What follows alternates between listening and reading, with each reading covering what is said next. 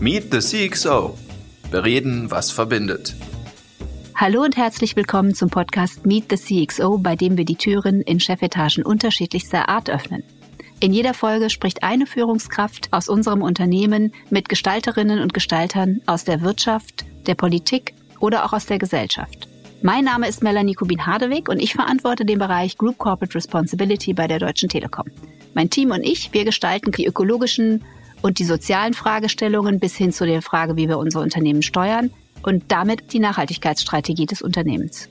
Ich freue mich übrigens besonders auf meinen heutigen Gast. Das ist nämlich Micha Fritz, der Mitbegründer von Viva Con Aqua. Viva Con Aqua ist eine internationale Organisation, die sich vor allem um das Menschenrecht auf sauberes Trinkwasser und sanitäre Einrichtungen einsetzt. Und übrigens hat Viva Con Aqua vor kurzem den Deutschen Nachhaltigkeitspreis in der Getränkeindustrie bekommen. Insofern Lieber Micha, herzlich willkommen. Wie schön, dass du heute bei uns bist. Danke für die Einladung und die damit verbundene Unterstützung. Micha, da dich wahrscheinlich noch gar nicht alle kennen, auch wenn du schon viele, viele Follower hast, würde ich gerne wissen, wer du bist und vor allem, warum du dich als Konzeptionsaktivist beschreibst. Erzähl uns doch ein bisschen von dir. Teil meiner Aufgabensbereich ist ja quasi Menschen zu Viva Con aquatisieren, also sie zu aktivieren, inspirieren, sich in ja bestenfalls simpler, sexy und strukturell wiederholbarer Form zu engagieren bei Viva Con Aqua und für das Menschenrecht, wie du schon gesagt hast, für sauberes Trinkwasser. Und wer bin ich? Ja, letztendlich geht's schönerweise bei Viva Con Aqua immer um Viva Con Aqua und nicht so hart um die einzelnen Personen und trotzdem will ich die Frage beantworten. Ich bin ein schwäbisches, maximal privilegiertes Bildungsbürgertum Kind, das dann durch eine Freundschaft mit Benjamin Rainer Adrian, der die Idee zu Viva Con Aqua hatte, nach St. Pauli gekommen ist, dort politisiert wurde, sozialisiert wurde und durch viel Zufall, noch mehr Leidenschaft und Engagement Viva Con Aqua mit aufbauen durfte. Und das auch vorneweg, das war nie so geplant, dass das jetzt rauskommt. Ich hätte auch nie gedacht, dass ich mal mit der Deutschen Telekom überhaupt einen Call-up oder einen Podcast oder so. Ganz viele Dinge, die in meinem Leben passiert sind, waren für mich unvorstellbar, weil sie außerhalb jeglicher Vorstellungskraft waren. So ist es eine mittlerweile 17-jährige Reise, die wir hingelegt haben. 2005 hatte Benny die Idee, 2006 den deutschen Verein Viva Con Aqua de St. Pauli e.v. gegründet und mittlerweile gibt's davon ja acht Vereine in acht verschiedenen Ländern, eine Stiftung und mehrere Sozialunternehmen.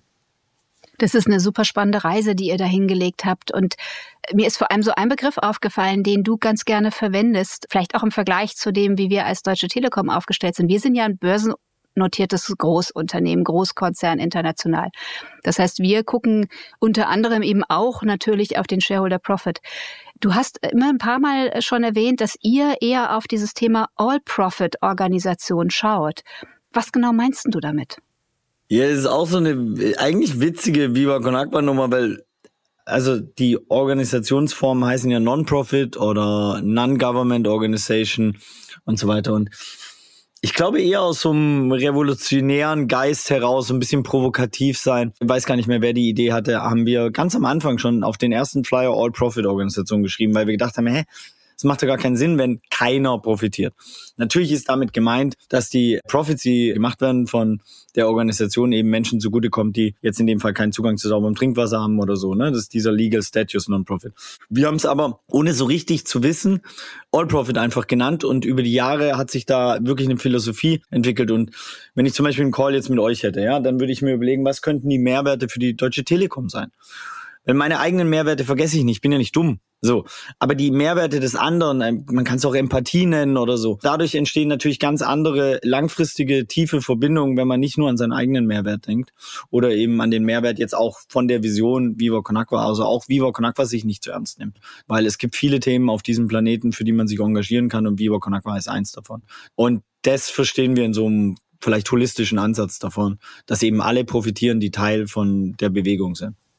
Das ist eigentlich total spannend. Also das heißt Profit für euch natürlich, Profit vor allem für die Menschen, die ihr wirklich in den Scope nehmt, auf die ihr abzielt mit eurem Engagement, aber auch tatsächlich Profit für den Partner. So habe ich dich jetzt verstanden. Ja, genau. Selbst so ein Felix Lobrecht, der war jetzt vielleicht noch nie in Ostafrika, in Uganda.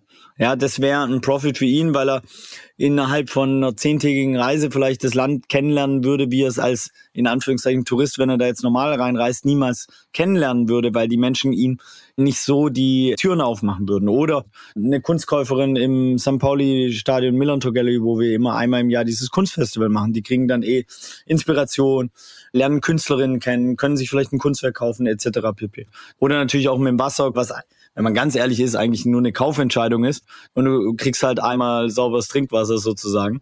Und genau so funktioniert Viva Con. Und auch, ich meine, vielleicht die Idee, das muss man ja auch sagen, warum Viva Con Agua dann letztendlich so groß geworden ist oder überhaupt geworden ist, was es ist, ist, dass wir 2008 mit Pfandbecher sammeln auf Musikfestivals angefangen haben. Wir haben vor Corona über eine Million Pfandbecher gesammelt auf 400 Musikfestivals mit über 10.000 Ehrenamtlichen. Und die Ehrenamtlichen kriegen das Festivalticket vom Festivalveranstalter. Das Festivalveranstalter kriegt eine coole soziale Aktion. Clouseau gibt 30 Sekunden von seiner Stage-Time oder Antje Schumacher und macht eine Ansage oder Ärzte schmeißt alle Becher auf die Bühne. 4000 Becher fliegen sternschnuppenartig auf die Bühne und jeder ist ein Euro und ist quasi ein halber Brunnen in Uganda. Und du hast ja auch gefragt, warum ich mich Konzeptionsaktivist nenne in meinem Beruf, ich treffe ja Menschen nonstop und viele auch, die, sage ich jetzt mal, ja, berühmte Persönlichkeiten, Personen des öffentlichen Lebens, von Ed Sheeran bis, was weiß ich, Nina Chuba etc. Und die Menschen treffen ja ganz, ganz viele Menschen. Und du hast so, du hast so drei bis fünf bis zehn Sekunden oder wie man diesen Elevator Pitch und so. Und ich glaube, das versuche ich in allen Bereichen zu machen und deswegen auch auf einer Visitenkarte. Quasi, dass man im Gedächtnis bleibt. Wenn, wenn ich da drauf schreibe, don't get me wrong, aber CMO, ja, Chief Marketing Officer, so who cares, 10.000 Mal gehört, das bleibt nicht in der Erinnerung. Aber wenn ich da Konzeptionsaktivist draufschreibe oder auch was ganz anderes, dann bleibt das kurz hängen. Und ich glaube, so sich auch immer in der Konzeption aktivistische Formate zu überlegen, die hängen bleiben, weil das ist die eine Währung, Aufmerksamkeit für die Thematik, dass es immer noch 500 70 Millionen Menschen keinen Zugang zu sauberem Trinkwasser haben, 4,2 Milliarden Menschen keine menschenwürdige Sanitärversorgung in der Komplexität haben und das andere ist Geld. Also einfach für die Projekte, so, also Spenden und da immer wieder neue Wege zu gehen. Das ist eigentlich meine Aufgabe als Konzeptionsaktivist. Ja, ich glaube, dass wenn man dir folgt, ähm, bekommt man das mit. Und ja, bei mir ist es auch hängen geblieben. Also der Titel wirkt auf jeden Fall, man stolpert sofort drüber und fragt sich natürlich, was genau ist dahinter. Also sehr, sehr interessante Idee eigentlich, auch da nochmal zu schauen, wie kann man dann die Aufmerksamkeit für die Themen nutzen, indem man auch mit sowas Einfachem wie dem persönlichen Titel anfängt. Ja, und ich glaube, Stolpern ist gut, weil Stolpern ist eine Form von Disruption. Das ist auch ein bisschen wie letzte Generation vielleicht. Das ist auch kurz Disruption. Du musst anhalten in deinem SUV. Ja, das nervt, das ist anstrengend. Aber im anderen Fall würden wir gar nicht aus dem Hamsterrad aus. Und das ist immer wieder die Aufgabe, den Menschen kurz, weil meistens nach dem Stolpern kommt das Aufstehen oder nach der Verwirrung die Klarheit sozusagen. Und ich glaube, genau diese Momente zu kreieren, so dass es den Leuten nicht auf den Sack geht, das ist auch elementar. Das war immer unsere Ansage, weil wir haben immer gesagt, geht den Stars nicht auf den Sack, Charity-Organisation, Regel 1 und Regel 2, wir machen nur Dinge, die uns selber Spaß machen. Weil wenn es mir gar keinen Spaß mehr macht, wird es dir auch keinen Spaß machen. So, und deswegen versuchen wir auch da so einen ja, liebevoll hedonistischen Ansatz immer mal wieder reinfließen zu lassen. Ich glaube, das Spaß machen ist ehrlich gesagt ein guter Aufhänger für eine Frage, die ich auch an dich hätte. Ich schaue ja jetzt als Unternehmensmitarbeiterin, als Leiterin von so einem Bereich sehr stark natürlich aus so einer Corporate-Perspektive auf die Themen. Und bei uns geht es ganz oft um Fokus, Fokus, Fokus, priorisieren, Strategien festsetzen. Und übrigens tun wir das. Also obwohl die Nachhaltigkeit unglaublich breit ist und ich glaube, über Umwelt, Soziales und ganz viele Steuerungsthemen ich jeden Tag mich in tausend Themen tummeln könnte, trotz allem, ist es natürlich so, dass wir eine klare Strategie haben als Unternehmen. Und die Strategie verfolgen wir. Also ich weiß sehr gut, wenn neue Themen bei mir reinkommen, passen die in unsere Strategie, greifen wir die auf, wann in etwa greifen wir die auf, auch schon alleine weil ich natürlich mit meinem Team und den Menschen drumherum auch, auch einfach an Kapazitätsgründe komme. Du machst jetzt tausend Dinge. Ich weiß, dass ihr das Hotel in Hamburg, die Villa Viva, eröffnet habt. Du hast mir mal von einem Musikprojekt erzählt. Mit Viva Con Aqua bist du sowieso unterwegs, aber du engagierst dich für tausend andere Dinge. Ich habe ja jetzt gesehen im November der coole Schnurrbart, den du direkt auch ordentlich gepostet hast und verbreitet hast zum Thema Movember. Also unglaublich vielfältige Themen. Wie entscheidest du dich denn für die Themen? Ist es Spaß oder ist es tatsächlich auch eine Strategie? Also gibt es da so eine persönliche Guidance, die du hast und teilen kannst? Ich glaube, da würde ich gerne differenzieren einmal zwischen Viva Con Aqua und mir selber, einmal Viva Con Agua, kommen wir jetzt an einen Punkt, wo wir wirklich eine saubere Strategien reinziehen. Also schon ein bisschen länger, aber so, ne, das war schon sehr Free Flow, das war Freestyle, das war wirklich einfach machen und daraus hat sich das entwickelt. Und jetzt sind zum Glück ein paar Sachen aufgegangen und daran kann man jetzt Muster erkennen. Zum Beispiel diese Satellitengründung drumherum. Millantor Gallery, Goldeimer, Villa Viva, das Kindermusikprojekt mit dem Viva Alpaca und so weiter. Kleine Entitäten, die sehr flexibel sind. Weil du natürlich im Zweier-, Dreier-Team ganz anders arbeiten kannst wie im 30er-Team etc. So. Das heißt, daran glaube ich wirklich sehr. Und ich glaube auch, dass Innovation, du da sehr viel Freiraum brauchst. Weil Innovation ist so ein Buzzword, auch wie Nachhaltigkeit leider. Und deswegen, also ich würde zum Beispiel auch Viva Con Agua auf einer sozialen Ebene würde ich die Nachhaltigkeit akzeptieren. Auf einer ökologischen sage ich erstmal, ey, sorry, nein. Wir verkaufen 40 Millionen Flaschen Wasser, das ist nicht nachhaltig. Trink Leitungswasser. So, das Wasser muss abgefüllt werden, das Etikett muss draufgepackt werden, etc. pp. Also ökologisch nicht nachhaltig. Und wenn man ganz ehrlich ist, sozial ist Wasser ein Menschenrecht, auch nicht nachhaltig. Und ökonomisch zahlt ihr einen tausendfachen Preis zu Leitungswasser, also auch nicht nachhaltig.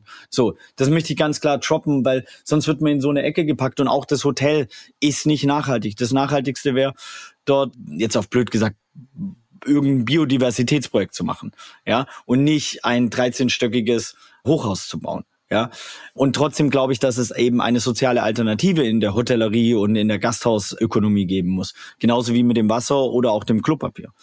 Und zu mir selber, ganz ehrlich, ich versuche alles zu machen, wo Menschen sich engagieren für andere Menschen. Und zwar warum? Und ich antworte auch bis heute toi toi toi, bis auf ein paar Sachen, die mal durchgerutscht sind, das passiert jedem Menschen. Aber wirklich jede Direct Message, jede E-Mail, jede WhatsApp, jede SMS, jede Nachricht auf TikTok, Twitter, whatever. Weil, wenn Menschen sich melden und engagieren wollen, dann ist das so eine Reinheit. Das ist so ein bisschen wie mit Kindern manchmal. Dann wollen die was Positives machen. Und ich finde, dann brauchen sie Feedback. Dann brauchen sie sofort, ey, voll geil, dass du mitmachen willst. Lass das, das, das machen. Das kann ich dir anbieten und so. Und ich versuche die Leute dahin zu bringen, dass sie es einem leicht machen, dass man irgendwas unterstützen kann. Das ist, glaube ich, immer das Problem. Was ich hasse, also hassen ist ein starkes Wort, aber du kriegst so eine drei Seiten E-Mail ich lese eh nur alles quer und dann eine drei Seiten E-Mail, das ist so. Lieber, ey, ich bin Rodriguez, ich mache Projekte in Südamerika, ich will, dass du das postest. So, das liebe ich. Das kann ich in einer Sekunde checken, verstehen oder in fünf und dann kann ich es machen so. Und sich da auch Formate zu überlegen. Ich habe es für mich so strukturiert, dass ich sonntags jetzt meine Accounts abgebe und da ein bisschen den Leuten Kommunikation gebe oder dass ich mir halt überlege, wie ich einfache Möglichkeiten, wie ich sie unterstützen kann. Und das Letzte, ich arbeite fast nur im Außen. Also ich arbeite mit ganz vielen verschiedenen Menschen außerhalb von Vivo Con Aqua zusammen. Mit Content Creatorinnen, Musikerinnen, Grafikerinnen, Designerinnen, Künstlerinnen, Aktivistinnen etc. Und dadurch ist der Ressourcenaufwand bei Vivo Con Aqua nicht so groß. Ich habe eine Betreuerin, eine Projektmanagerin, die auf allen Projekten arbeitet, wo ich, weil wir gemerkt haben, sonst ist Chaos. Also es muss eine Art Filter für mein ADHS-Brain geben so. Und das ist sie glücklicherweise und dann wird das eingespeist in Viva Con Aqua, so dass die Kontakte nicht verloren gehen oder das Know-how oder die Informationen etc. Aber es hat sehr lange gedauert. Struktur ist also offensichtlich doch auch so ein Thema, das dann schon bei der Menge der Themen, die ihr macht, schon auch mittlerweile mehr und mehr eine Rolle spielt. Und du sagst, Viva Con Aqua kommt so ein bisschen aus dem, was wahrscheinlich auch viele also auch Startups, egal aus welcher Ecke sie jetzt kommen, erleben, irgendwann kommt der Punkt, an dem brauche ich mehr Struktur, Strategie. Ich muss schon mehr entscheiden, wie ich mit den Kapazitäten umgehe, um weiterzumachen. Also absolut. Also ich meine, Vivo Con Agua, der von Anfang an hatte es auch immer einen großen Strukturanteil, weil sonst wäre uns das um die Ohren geflogen. Das geht gar nicht. Schon gar nicht im NGO-Bereich, weil da hast du Ebenen wie Finanzen, da gibt's halt auch keinen Spaß, da gibt's keinen Freestyle, da gibt's kein, ey, lass mal so machen oder so, sondern da ist relativ klar und auch ich meine, äh, klar, Meet the CXO, ich bin aber auch kein irgendwas O mehr, weil ich habe alles abgegeben. Quasi auch da, um einmal Raum zu kreieren für andere Menschen und zweitens auch, weil ganz oft, ich weiß nicht, ob du es kennst, aber es nennt sich Peters Prinzip. Und das hat mir mein Vater Fun Fact erzählt, der Peter Fritz heißt weil ich ihn mal gefragt habe, warum er nicht eine Stufe höher gegangen ist, weil der war Arzt und dann in so eine Krankenhausdirektion nur so Interesse halber, gar nicht, dass es jetzt für mich so erstrebenswert ist, immer die Leiter hoch. Und dann hat er gesagt, naja, dann hätte Peters Prinzip gegriffen. Da war er sehr reflektiert. Quasi, dann wäre er einfach nicht mehr ja in der Lage gewesen, einen guten Job zu machen. So. Und bei mir zum Beispiel, ich bin irgendwann Vorstand der Stiftung gewesen wo du dann irgendwelche Verträge, die ich gar nicht checke, also die ich gar nicht inhaltlich, juristisch komplett verstehen kann, nachvollziehen kann. Das bin ich einfach nicht. Ich sage immer, wenn ich eine Excel-Liste aufmache, dann passieren drei Fehler. Ein Fehler bei der Excel, ein Fehler bei Viva Con und ein Fehler bei mir. Also es ist alles falsch von jeder Seite. Deswegen sollte ich keine Excel, sondern ich sollte genau das, was ich mache, einfach frei konzipieren mit Menschen und dann das schnell in die Umsetzung kriegen und dann abgeben. Das ist, glaube ich, das Wichtige, weil sonst kriegst du keine Strukturierung rein. Also du musst quasi diesen freien Fluss irgendwann sagen, okay, und jetzt haben wir ein Format und das entwickeln wir weiter und das nehmen wir dem Klaus aber auch weg, also mir, damit da überhaupt eine Struktur entstehen kann. Aber das ist total spannend. Also das ist ein Thema, das mich im Moment auch so ein bisschen umtreibt zum Thema Zusammenarbeit versus wo stehe ich vielleicht auch im Wettbewerb zu anderen? Will ich das überhaupt? Und, und was genau gestaltet eigentlich wirklich meinen dauerhaften Erfolg? Also ich habe da einige Gespräche, nicht nur mit Kolleginnen im Unternehmen, sondern auch außerhalb des Unternehmens zu der Frage, braucht es für auch persönlichen Erfolg, also was, was man für sich persönlich als wichtig erachtet, braucht es für persönlichen Erfolg nicht viel, viel mehr Zusammenarbeit und Teilen und gemeinsam auf Themen schauen, sich gemeinsam Plattformen gegen versus sich, was immer noch so ein Standardprinzip auch in der Wirtschaft gerade ist, sich abgrenzen, sich von anderen abgrenzen, sich durchsetzen gegen die Interessen eines anderen. Und du machst es ja offensichtlich sehr anders. Ich habe auch das Thema gesehen, dass du tatsächlich auch diese Social-Sprechstunde anbietest, ganz häufig sogar, und eben tatsächlich die Plattform teilst, die Reichweite mit anderen teilst. Hast du eine andere Interpretation von Erfolg neben dem, was du eben noch gesagt hast, dass du gar nicht so immer die Leiter hoch willst? Äh, ja, ich glaube schon, dass wir einen anderen Verständnis von Erfolg haben, weil letztendlich im anderen Fall würde ich deutlich mehr Geld verdienen. Also weißt du, ich verdiene 5000 Euro brutto und Viva Con Agua gehört uns nicht. Wir hätten auch versuchen können, ein Unternehmen zu gründen, das uns gehört. Dafür will ich gar nicht so Props, aber ich glaube, genau diese Narrative müssen verändert werden. Weil Erfolg ist eben nicht nur ganz viel Geld und auf der Privatjacht rumhängen und so weiter. Oder wie früher der Mercedes als Statussymbol. So, ich komme aus dem Schwabenländle, deswegen war das immer das Statussymbol. Oder sich halt auch genau überlegen, welche Stars wir abfeiern. Also zum Beispiel Elon Musk, sehr unreflektiert, unempathisch, der auch nicht alles richtig macht. Ja, und er sollte vielleicht nicht jede Bühne dieser Welt kriegen und hofiert werden, sondern eben andere Menschen, die vielleicht auch Lösungen offerieren, die jetzt nicht eher ums finanzielle Profit geht. Ich glaube, da einfach Profit neu denken. Was verstehen wir wirklich darüber? Ist es wirklich ein Profit? Weil die meisten Unternehmen, wenn man Nachhaltigkeit mal radikal integrieren würde, dann wären sie gar nicht profitabel. Ein Shell ist nicht profitabel, wenn du den ökologischen Genozid einrechnest. Ist einfach nicht. Und es ist dann ein Fake. Das heißt, selbst mit dem Verständnis von Profit, wenn wir den mal trotzdem kommerziell lassen, dann stimmt der nicht. Weil sie gar nicht profitabel sind, wenn du diese Kosten einrechnest. Nur die Kosten werden einfach umgelegt auf die Allgemeinheit und das geht eben nicht. Und ich glaube, das muss sich auch verändern, weil sonst sind wir weiter auf dem Weg, zwei Grad etc. pp. Ja. Ich kann mir vorstellen, dass das wahrscheinlich eine der Empfehlungen ist, die du jetzt, auch wenn ich dich frage, was würdest du uns eigentlich mitgeben, was wir von dir, von Viva Con Aqua, aber vielleicht auch so von der Art, wie du auf das Thema Erfolg und Wirtschaftlichkeit schaust, was wir davon lernen können. Neben dem Thema, diese Punkte stärker zu integrieren, was übrigens äh, tatsächlich eine Diskussion ist. Also ich bin nicht die einzige Nachhaltigkeitsleiterin, die sich damit beschäftigt, äh, neben meinem Team, sondern viele Konzerne überlegen wirklich, wie kriege ich das aus dieser Rolle heraus, wirklich in den Finanzströmen überhaupt abgebildet? Und es geht schon damit los, dass wir ganz viele Fragen haben zu der Datengrundlage. Wie kommen wir überhaupt an die Informationen, um zum Beispiel so eine Externalität zu berechnen? Ja, so würde man es jetzt akademisch ausdrücken. Das bringt uns tatsächlich in gewisse Schwierigkeiten, so dass wir diese Werte gar nicht sauber abbilden können. Ist eine Überlegung, die uns definitiv umtreibt. Und ich bin da auch ganz bei dir, dass das ein Weg ist, den Unternehmen mittelfristig gehen müssen, um wirklich mehr zu bewerten, wie wirken auch mittel- und langfristig die Dinge, die wir tun. Gibt es denn noch was anderes, was du uns ähm, jetzt als Großunternehmen mitgibst oder wo du vielleicht sogar auch sagst, da haben wir eigentlich eine besondere Größe, eine besondere Stärke, die wir besser einsetzen sollten? Mir steht es natürlich nicht zu, jetzt für ein anderes Unternehmen da so Ratschläge, ich bin da nicht so ein richtiger Fan davon und trotzdem fragst du ja danach. Also ja, ich glaube schon, dass mit natürlich großer Macht große Verantwortung kommt. So, dieser Star Wars-Spruch, je größer deine Privilegien und deswegen auch, ich sage immer, ich bin Obelix im Körper von Asterix. Ne? Ich bin halt über die Jahre jetzt in so vielen Projektgebieten in Ostafrika, Südafrika, Asien, Südamerika gewesen und wenn du dann gesehen hast, wie Menschen leben, die keinen Zugang zu sauberem Trinkwasser haben oder keinen Zugang zu Menschenrechten im Allgemeinen, auch wählen, ja. Ich glaube, vielen Deutschen ist manchmal gar nicht bewusst, was es von Privileg ist, wählen zu können. Und deswegen geht alle wählen nächstes Jahr. Nächstes Jahr wichtiger wie seit sehr, sehr, sehr langem, glaube ich, auch wählen zu gehen. Hohe Wahlbeteiligung, hohe Partizipation für unsere Demokratie. Ich glaube, sich immer wieder überlegen, wie der Nutzen für das Gemeinwohl am größten ist. Ich glaube, wir sind da irgendwann mal falsch abgebogen, so ein bisschen.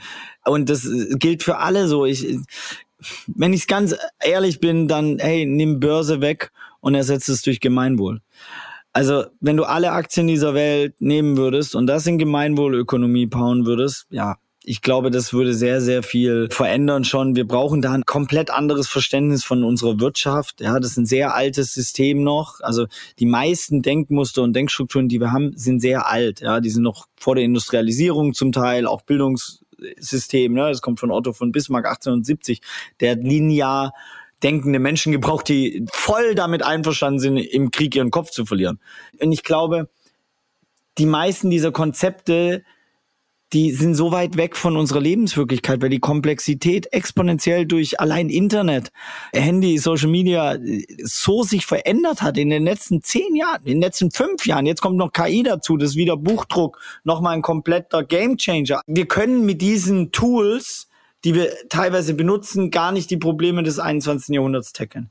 Deswegen bin ich immer so der Meinung, dass wir eigentlich wie Stopp drücken müssen, kurz aus dem Hamsterrad raus und alles neu denken und sagen, okay, warte mal, mit den Lösungen des 21. Jahrhunderts und den Herausforderungen, was heißt denn das? Okay, ja, sorry, wir können nicht mehr jeder ein Auto haben. Es macht keinen Sinn. Carsharing-Algorithmus ist da und zwar so, dass dein Latte Karamell noch drin ist, warm ist, du zwei Kindersitze hast, der eine für eine Sechsjährige, der andere für einen Zweijährigen und sogar im Dorf. Weil das ist möglich heutzutage. Und ich glaube, das müssen wir komplett verändern. Ohne die radikale Schnelligkeit werden wir da in sehr kurzer Zeit auf gravieren. Wir sind ja schon mittendrin.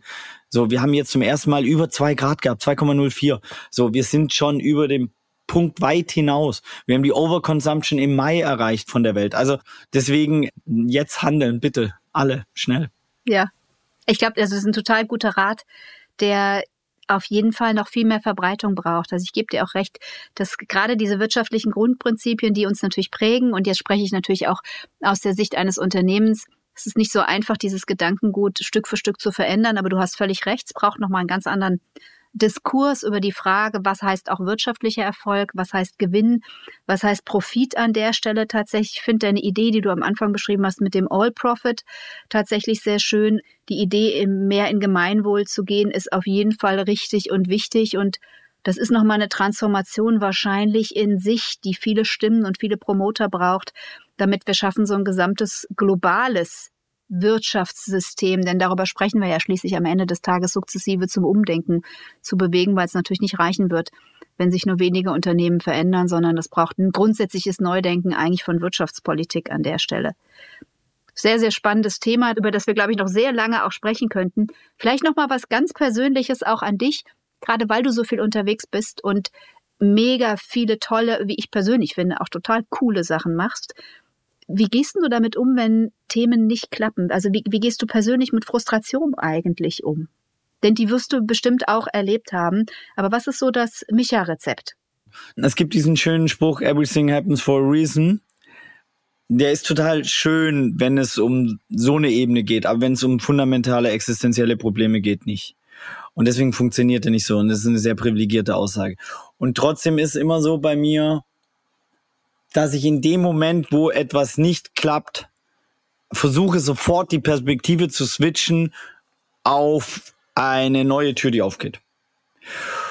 Das klappt nicht immer, nur deswegen hat mir zum Beispiel dieser Satz Everything happens for a reason, den habe ich wirklich instantly gesagt mir. Und dadurch ist überhaupt der Raum entstanden, jetzt nicht in die Frustration reinzugehen und zu sagen, scheiße, das klappt jetzt nicht, weil bam, bam, bam, sondern okay, das klappt nicht, dadurch entsteht immer Raum für etwas anderes. So, und dann sofort da reingehen. Und das ist ja, gerade wenn man dann auch in der Öffentlichkeit und so weiter zum gewissen Teil steht, auch mit sowas wie Kanakwa, dann denken die Leute ja immer, es ist alles erfolgreich, aber es ist nicht. Wir hatten zum Beispiel eine von diesen Challenges, die erfolgreich war, die Kickshit Challenge. Da haben alle möglichen Fußballerinnen am Ende Klopapier jongliert. Davor musste ich aber 25 Challenges machen, die komplett untergegangen sind. Und das ist natürlich nicht das, was die Leute sehen, sondern sie sehen dann das Wasser oder das Klopapier oder das Kunstfestival, wie es dann in der erfolgreichen Varianz draußen sich wiederfindet. Nur sie sehen natürlich nicht das, was auf diesem Weg alles schiefgelaufen ist. Und es läuft immer was schief und es geht auch nicht und es dauert und ich finde auch dieses Glorifizieren von sowohl Menschen als auch Gründen etc. schrecklich. Ja, ich sag immer den Leuten, Gründen ist ein Arschloch. Gründen ist wie Kinder. Da gehst du durch Windeln, die stinken, da hast du, wachst du nachts auf, weil dein Kind dich weckt und du musst es rumtragen und du bist komplett übermüdet und das klingt immer so dann auf LinkedIn, oh geil, Next Big Thing gegründet und bla bla bla und so weiter. Aber nein, es ist einfach, du wirst es dein Leben lang nicht mehr los, wenn es erfolgreich ist. Wenn es nicht erfolgreich ist, wirst du es wahrscheinlich psychologisch nur los, wenn du eine Therapie machst. Also auch da, so wirkt es einfach sehr, sehr stark. Die Identifikation ist riesengroß. Du hörst eigentlich nicht auf zu arbeiten, du bist nonstop erreichbar. So viele hasseln, kriegen Mental Health Issues etc. pp. Deswegen, es kann auch voll geil sein, einfach ein festangestellte Person zu sein, die von neun bis 15 Uhr arbeiten, dann Zeit mit seinen Kindern oder ihren Kindern verbringt. Ja, also ich glaube, auch da geht's um Umdenken, weil wir werden in der Zukunft durch KI und Co. gar nicht diese Arbeitskraft brauchen, die wir jetzt gerade noch haben für so stumpfsinnige, don't get me wrong, mit stumpfsinnige, aber Arbeit, die einfach zu wiederholen oder zu ersetzen ist mit KI. Deswegen wird sich auch die Arbeit maximal komplett verändern, wie wir miteinander arbeiten und wie dann auch, ja, wir Dinge kreieren. Ja, das glaube ich ehrlich gesagt auch.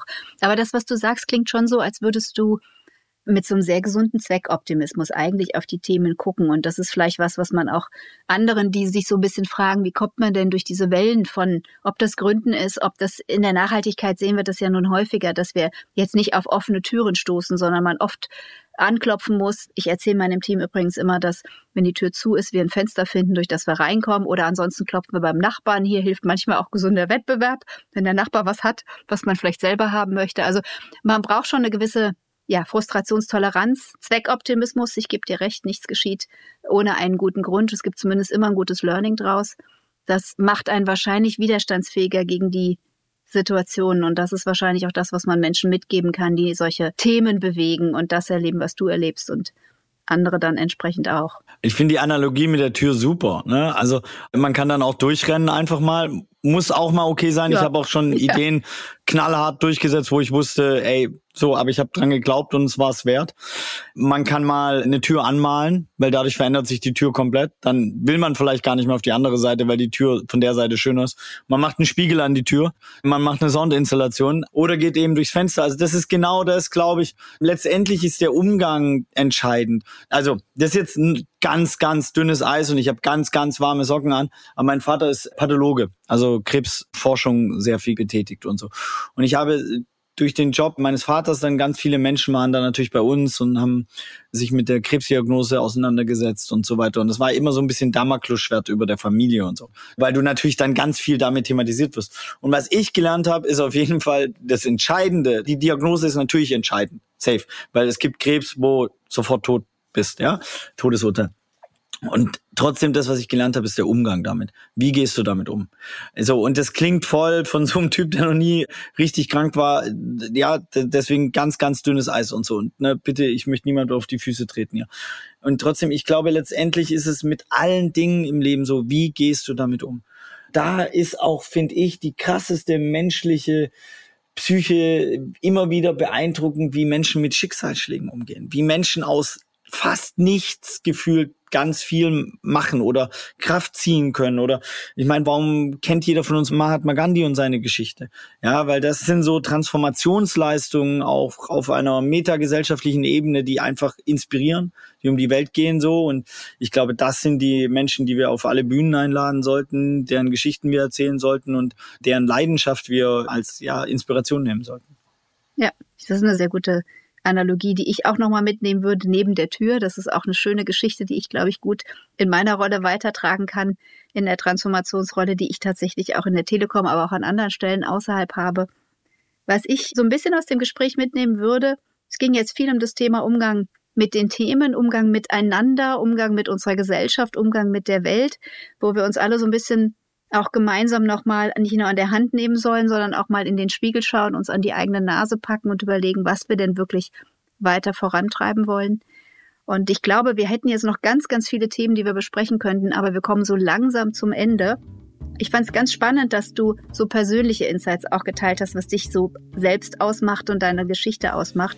Insofern äh, ganz lieben Dank. Ich drücke dir weiter die Daumen für die nächsten Unternehmungen, von denen, glaube ich, noch viele kommen werden. Und wir bleiben auf jeden Fall in Kontakt. Aber jetzt erstmal herzlichen Dank und alles Gute. Dankeschön für die Einladung. Und spendet all euer Geld an Viva Con Agua. Machen wir.